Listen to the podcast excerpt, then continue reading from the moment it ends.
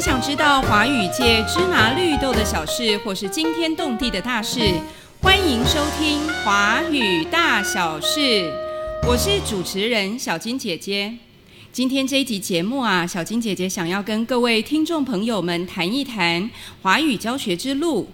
小金姐姐在大学的时候念的是中文系。在考上硕士班的那年暑假，因为看到一则广告而走上华语教学之路，然后就一路到现在，从第一线的华语老师到从事华语师培工作，到现在已经二十五年了。今天呢，小金姐姐邀请到这位特别来宾，他是国立台北教育大学华语文教学硕士班的研究生。目前在美国哈佛大学东亚语言与文明学系教书的明磊老师，明磊老师，请跟我们的听众朋友们打声招呼吧。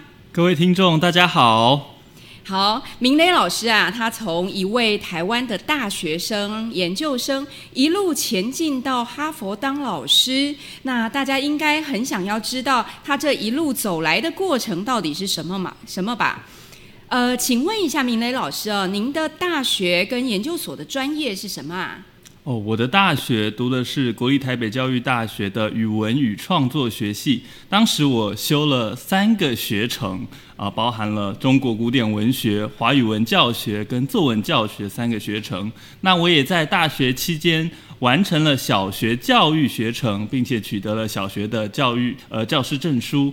研究所就继续修习我们语文与创作学系的华语文教学硕士班，也在硕士班期间完成了特殊教育学程，所以我也拿到了特殊教育证书。所以你有特教的教师证书，也有小学的教师证书，两张证书。对吗？没错。那请问一下哦，明兰老师已经有小学教师证啦，那就去当小学老师就好了。为什么想要念华语文教学硕士班呢？老实说，我在大学的期间，在实习的时候就发现，哎呀，原来我不这么喜欢小孩。对的，但是我们教育大学只能考小学的教师证嘛，啊，中学或者是高等的教师证要去呃师范大学才能够考。对。所以之后我想说转换跑道，我们学校刚好有华语教学的培训啊，就参加我们的课程。最后发现我很适合教外国的学生，教外国人，只要不是小朋友就好了。对对对对。嗯，那因为你以前念的是呃语文与创作学系，其实。是以前的语教系啦，然后到了大呃硕士班念华语文教学，你觉得这两个啊研究所跟大学最大的差别在哪里？就算是相同的课程，我认为在研究所的课程会更深入一些，大学的课程一般来说比较宽泛，而且是比较通才教育的课程内容。能不能帮我们举个例子呢？嗯。同样，我在大学跟研究所都修过双语教学这门课啊，是那个文韵老师开的这门课。那大学的课程会着重在厘清基本的概念，什么是双语教学啊？然后，但是研究所的课程，我们会有更多的激荡，更多的讨论，我们会研读更多的原文文献啊。是，当然这是比较痛苦的。但是我们通过呃阅读原文文献，能够激荡出更多的想法，所以许多的论文研究、教学启发都是从中产出的。那你可以跟听众朋友们说一说什么是双语教育吗？这个好像是最近很红的话题。相信很多听众跟我一样哦，在上这门课之前想到的。呃，双语教育都是现在我们教育局啊教育部所推动的双语教学，尤其是英文跟中文的双语教学。但其实我们现在所知的母语教学、本土语教学，就算你在家里跟阿公阿妈讲的是台语。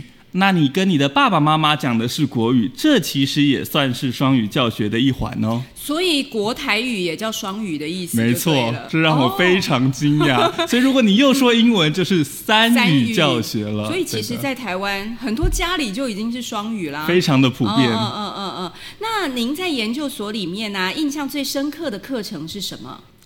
有非常非常多印象深刻的课程，我举几个例子啊。好好好。有一门课叫做社会语言学研究啊，它研究的就是社会语言学。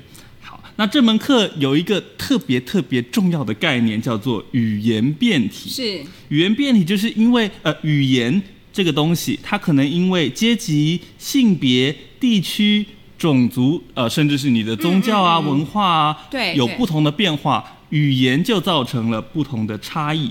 好，那举例来说，以性别变体来说，比如说日文的嗯男生跟女生，对就会有不同的变化，是对吧？是是是啊，小金姐姐日文特别好，给我们举个例子可以吗？我们像我们呃，大家学日文，可能第一句就会自我介绍说，哦，我大西哇秋的是，我大西哇，我们的汉字是写“思”这个字嘛，就是我我是张，好，那可是男生他可能就会用 ole 哇是“俺”这个字，哦人部的那个“俺”，女生用就怪怪的。或者他可能会用 boku 啊，就是仆仆人的仆这个字哦。那因为就是在日文里面，男生用了女生的字，或者是女生用了男生的字，就蛮奇怪的，听起来就蛮奇怪的。嗯所以这个呃社会语言学的研究应该蛮有趣的吧？其实是蛮有趣的 嗯，嗯尤其是这些课程，当初你在上课的时候嗯都想不到，在现场教学的时候会用得到。比如说什么啊？比如说韩文里面有很多的敬语，对吧？对对但是中文这种敬语就比较少，嗯所以当真的韩国学生问你说：“哎，中文的敬语有哪些？”的时候想，不出来。就想不出来。但是你必须了解韩语里面的这些呃阶级变体，对对才会导致它会出现这个问题。对，所以像韩国学生啊、日本学生，他们有敬语的来学中文，应该会容易比较比较容易吧？会容易一些，但其实我觉得，呃，只在写汉字可能会容易一些，对嗯嗯的。嗯其实发音啊、语法啊等等对的，还是跟欧美学生差不多。嗯，嗯是是是。那还有什么样的课啊，让你印象比较深刻？嗯，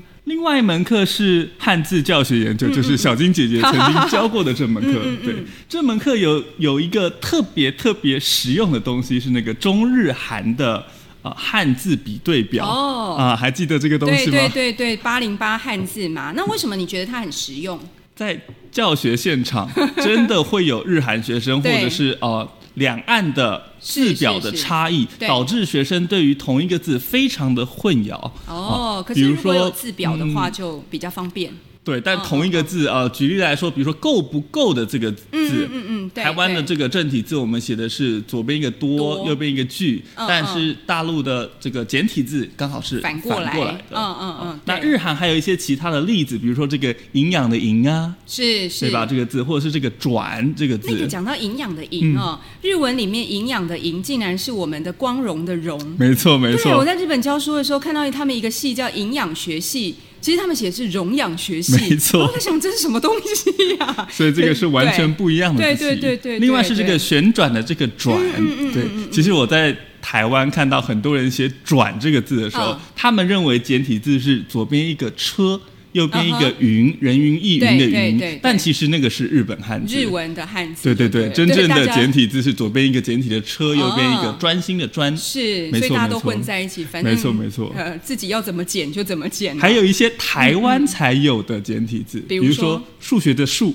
大家看在黑板上看老师写过对对，横横竖勾在一个右嘛，是是是。是，对其那谁实发明的？我也不知道是谁发明的，或者这个点点头的点下面常常会写一个大大，这个都是台湾特有的简体字，这是一个哦很有趣的现象。我们在课程当中都有讨论过这些问题。很有趣。那在华语教学的领域啊，其实蛮广的哦。你自己是怎么找到你自己的兴趣啊？比如说，呃，在你的实习还是教学的经验里面，可以为我们的听众朋友举一些例子吗？哦，因为在课程当中，嗯尤其是研究所的课程，会提供很多实习、语言交换、对课室观察的机会。嗯嗯在这些机会里面，其实你都可以问问自己，嗯是不是真的喜欢这个专业，哦或者是哎呀，你到底想要在华语教学当中得到什么？嗯嗯嗯，对的，尤其是你可以探索自己喜欢什么样的教学对象，喜欢教什么年龄的学生。那你自己呢？你喜欢什么样的教学对象？嗯，比如在大四的时候，我参加了我们学校“学海逐梦”的计划，嗯嗯嗯去了旧金山的公立小学实习。那我在那个时候才发现，原来我真的很不喜欢教小孩。很不喜欢教小孩，就算是华语教学，我也对小朋友的这个年龄比较没有兴趣。为什么啊？为什么不喜欢教小孩？老实说，我不喜欢花很多时间做班级经营。哦，啊，小朋友要管秩序啊，叫他们坐好啊，什么的一大堆，嗯嗯，尤其嗯是吸引小朋友的学习动机是非常重要的一件事情。你不喜欢做这件事，要想很多很多的哦活动，没错。嗯嗯嗯。那除了小朋友之外呢？你那你觉得什么适合你啊？后来我又参加了国语日报的这个华语营，暑期的华语营，那时候教的是呃带的是青少年的这个年龄，大概十四到十七岁，嗯嗯，也发现这个年龄的学生很难管理。你也不喜欢。没错，他们很有自己的想法，嗯所以我觉得也不适合我。那到底你适合什么呢？后来我是家教啊、嗯教了一些外国学生，对对。尤其是他是教高级中文或者是文言文的中文，是是。我发现大学生其实是一个我很喜欢的年龄层。怎么说？他们的学习动机比较强，嗯嗯嗯你不太需要花太多的精力去、呃引发他们的学习动机。对对的，只要、呃专注于你教的教材内容就好了。是是是是所以我后来发现，大学生可能是一个非常符合我的这个年龄层。嗯嗯嗯嗯嗯嗯。其实对我来讲啊，我比较喜欢高中生跟成人。哦，为什么呢因？为成人其实跟明磊老师刚刚讲的一样，因为他们动机明确，所以你教什么，他们就很很想学习。啊高中生，我觉得他们真的是太可爱了。嗯像我在日本也教高中的学生，然后在下大雪的时候，高中学生上面女生啊，上面穿大衣、围围巾、戴帽子、戴手套，可是他们下半身穿迷你裙。然后我就问说：“哎，你们不冷吗？”他们还反问我说：“老师，你不觉得这样很可爱吗？”他们就每天很天真、很可爱的来上课，就是上课气氛是很活泼的。那我也一样不喜欢小朋友。那你会不会觉得高中生太皮了，不好管哦，理呢？不会诶，其实你要知道他们的兴趣，嗯然后可以聊他们喜欢的话题。其实我觉得高中生蛮好带的啦。哦好哦，，那接下来我想要进入到我们今天的主题哦，嗯就是明磊老师为什么会到哈佛大学去教中文？可以跟我们聊一下吗？到底需要什么样的资格跟条件才可以到哈佛大学去啊？哦，其实我能到哈佛大学，只能用阴错阳差这哎四个字来形容。嗯先聊一聊我在去哈佛大学前一年的经历啊。当年我是一九年，二零一九的时候去了哈北班，哈北班就是 HBA 我们的 Harvard 北京 Academy 啊，嗯所以它嗯是一个暑期的短期项目啊，就是只有两个月的时间。对对对对那个时候可以算是我第一次正式进入呃正式的华语课堂里面教课。对的。那那个时候你已经念硕士班了，对吧？对，那时候我是硕二哦，二十四岁的时哦候，哦哦哦嗯哦哦哦。所以，那在这样的工作里面，你有什么嗯什么样的经验可以跟大家分享一下？因为就是透过这个经验，然后你到哈佛去，所以这个呃前面的经验是蛮重要的哦。没错，没错，嗯嗯嗯因为那个时候我抱着一个试一试的心态，试一试先只是短期的啊、呃培养自己的教学能力，嗯嗯嗯啊，但没想到哦、那个时候刚好有一个呃。哈佛本部缺人，所以他们就从这些老师当中选了几个老师回去哈佛本部教课。对，那一年刚好有这样子的机会而已。所以你刚刚讲阴错阳差，没错没错。可是应该是说，你还是有一些特质会被选上的吧？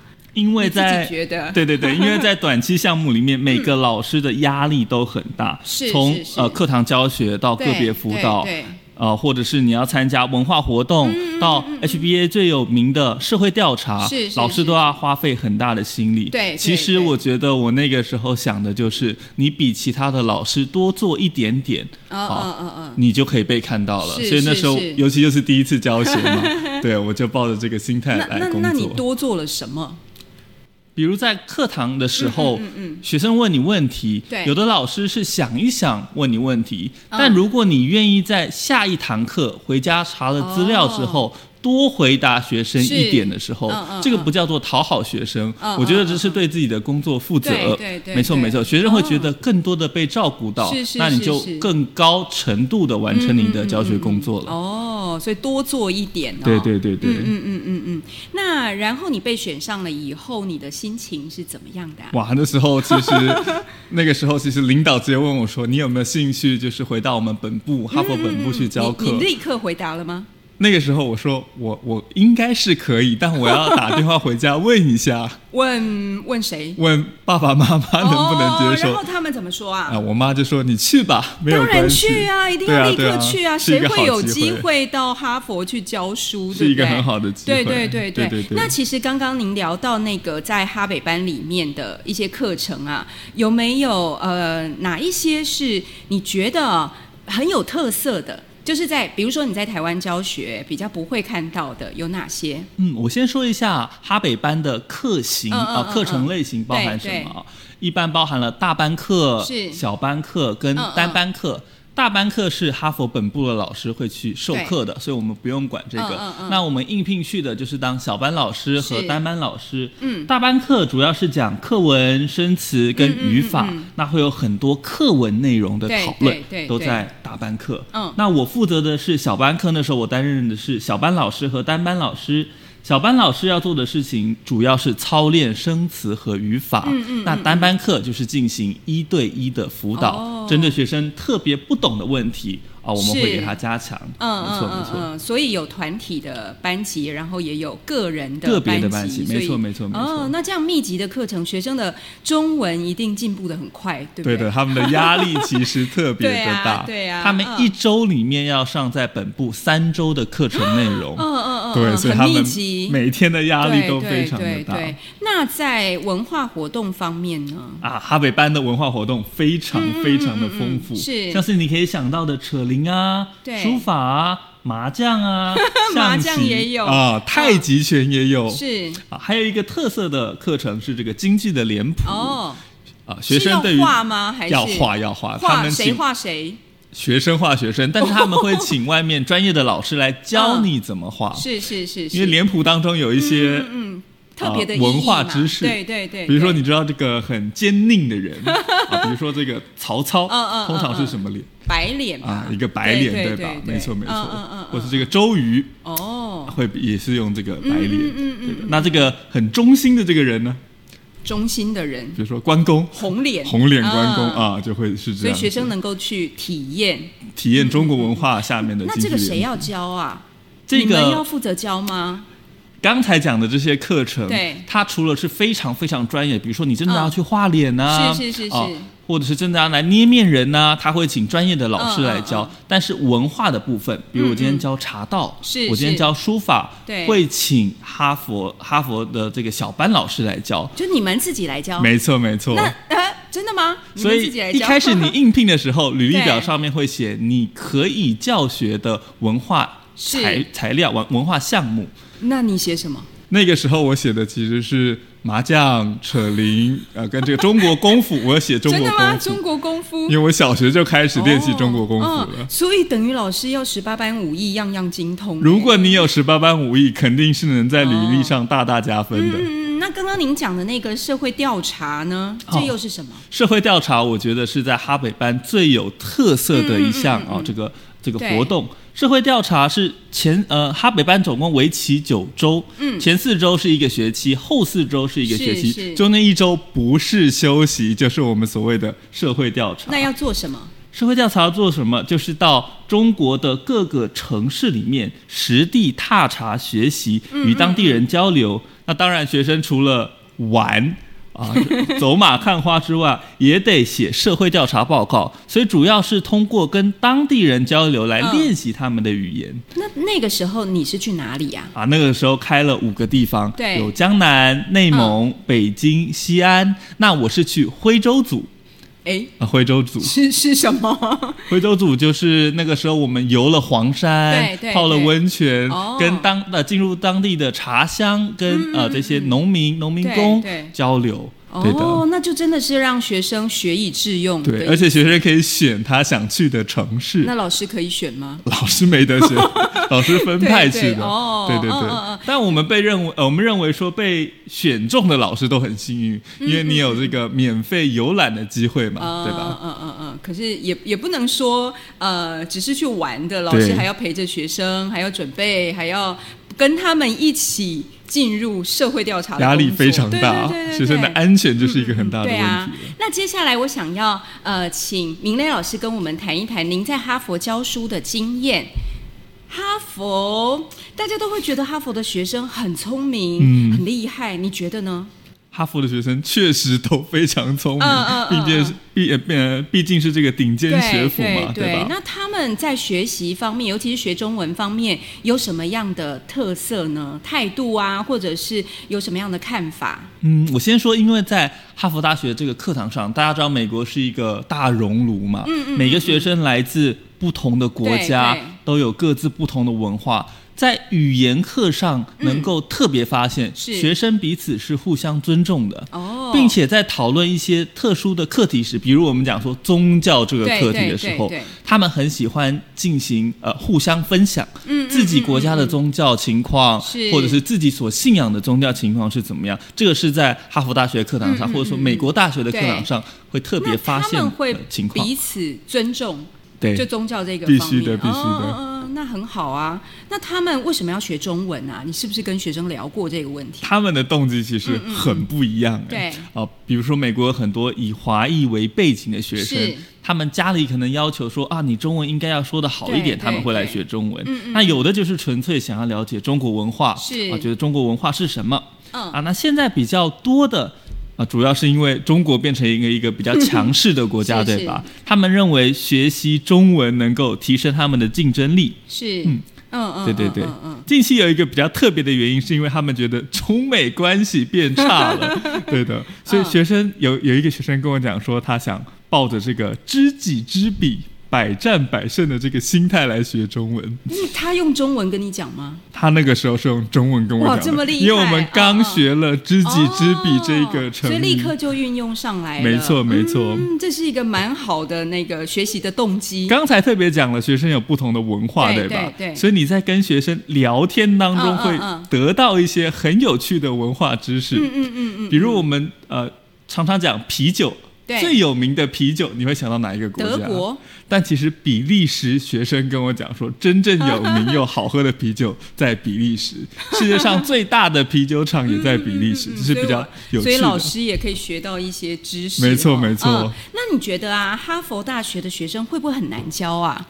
因为毕竟他们是顶尖的大学，聪明的学生。我被问过好几次这样的问题。啊、大家应该都会对这个问题觉得很好奇吧？这些学生聪明，但是嗯不会难教。嗯嗯嗯你可以说，在一门课上，一定有好教的学生跟不好教的学生，对吧？它是一个光谱啊，好教是一端，不好教是一端，学生分布在分布在光谱上面。嗯嗯嗯但什么叫做好教？什么叫做难教？嗯嗯啊小金姐姐认为什么叫做不好教的学生呢？不好教。其实我有一句名言呢、嗯除了上一集、前两集我的名言叫 “No drama, no paper”、啊，之外，其实还有一句叫做“没有不能教的学生，只有不会教的老师”。没错，对呀、对呀、是不是？非常有没有什么不好教的学生，嗯因为学生是老师的镜子啊。啊你教的好不好，就是反映在学生给你的，比如说他的眼神啊，他的态度，嗯嗯嗯他愿不愿意嗯认真学习，这都嗯反映老师的教学啊。嗯，没错。嗯嗯对，有一句话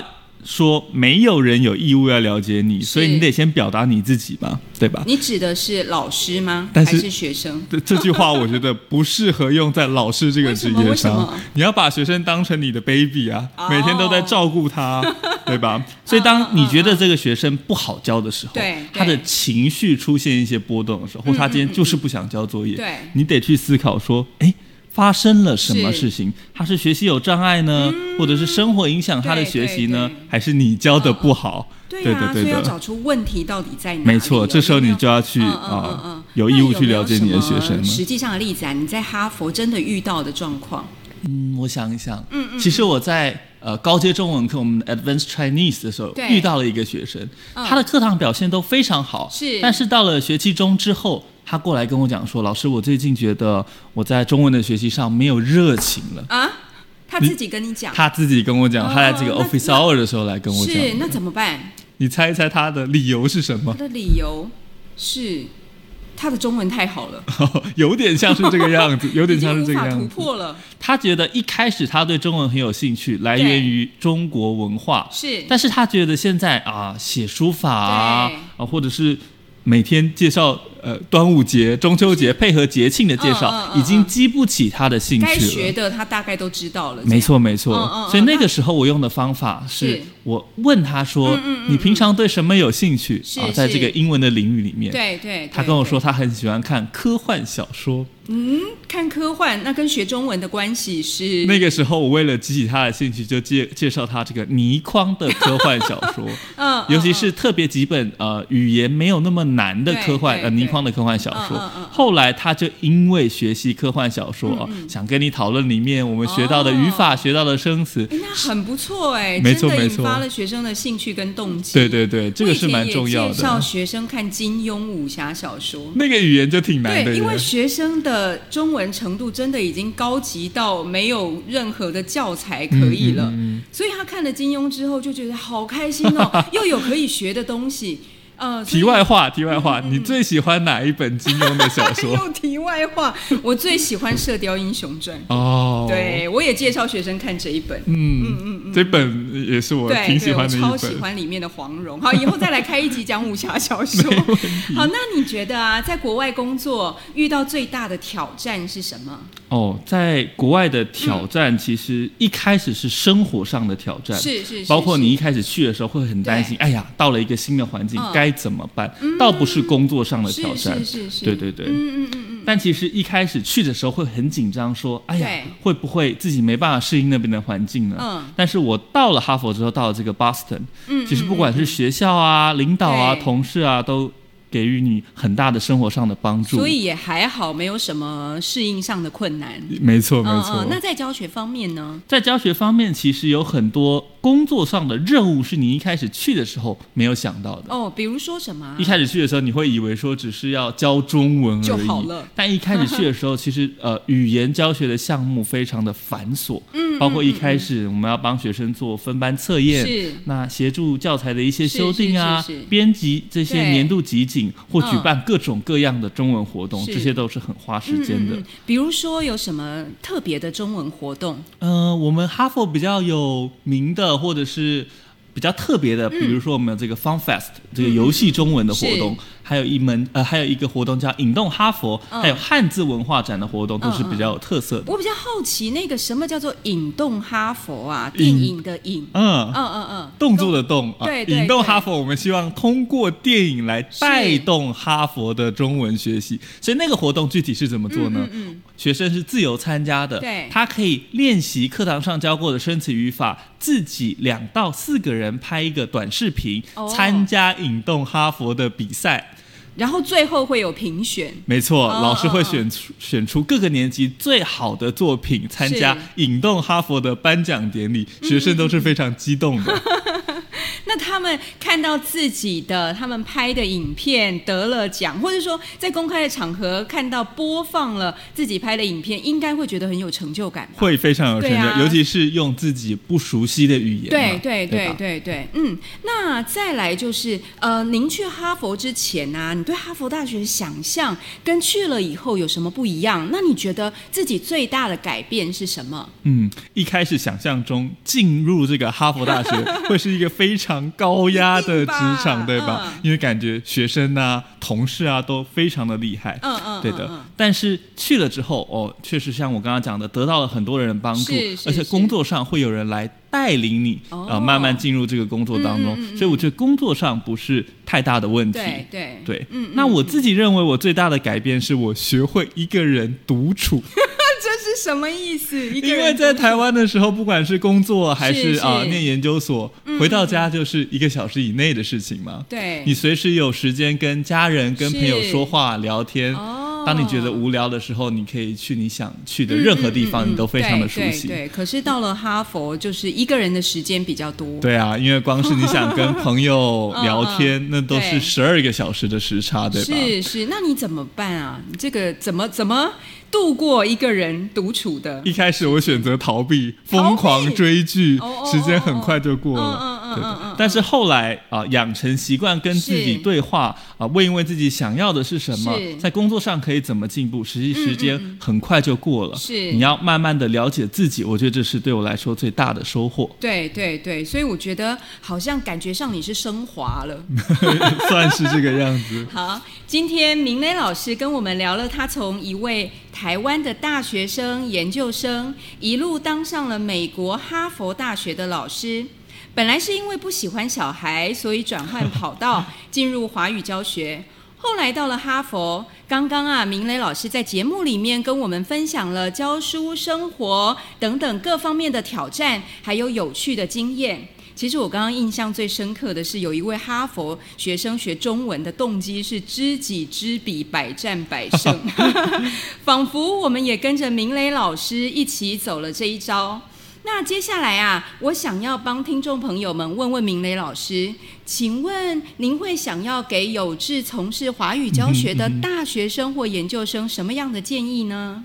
我最大的建议是你不要排斥学习任何新的事物，因为华语老师你接触到的教学材料跟你所要使用的语言可以说是千变万化的。是是是，就像我从来不知道，我小学学的功夫打了一套小虎燕拳，真的在教学上用得到，对吧？真的教了，真的教了小虎燕的哦拳法，对的嗯。我举一个例子，我以前对写程式啊，这个电脑程式对一点兴趣都没有。嗯嗯嗯，但是后来我试着花一点时间去真正了解写程式这这件事情是在做什么。做什么？后来在教学的时候，很多学这种电脑科学的学生在跟你聊写程式有多累啊，有多难的时候哦，你才能够跟他们聊得起来，才能够感同身受。知道他。们到底在讲什么吗。没错没错。嗯，就语。言上面，对。如果我没有这些词汇，比如说电脑资源，是。什么叫做电脑编码、嗯字串、模组，对，这种词语，如果你没有涉猎过的话，你没有办法跟学生聊得起来的。嗯。所以千万不要去排拒任何新的事物，即便你一点兴趣都没有。所以也要多去尝试。没错没错，这很重要。嗯，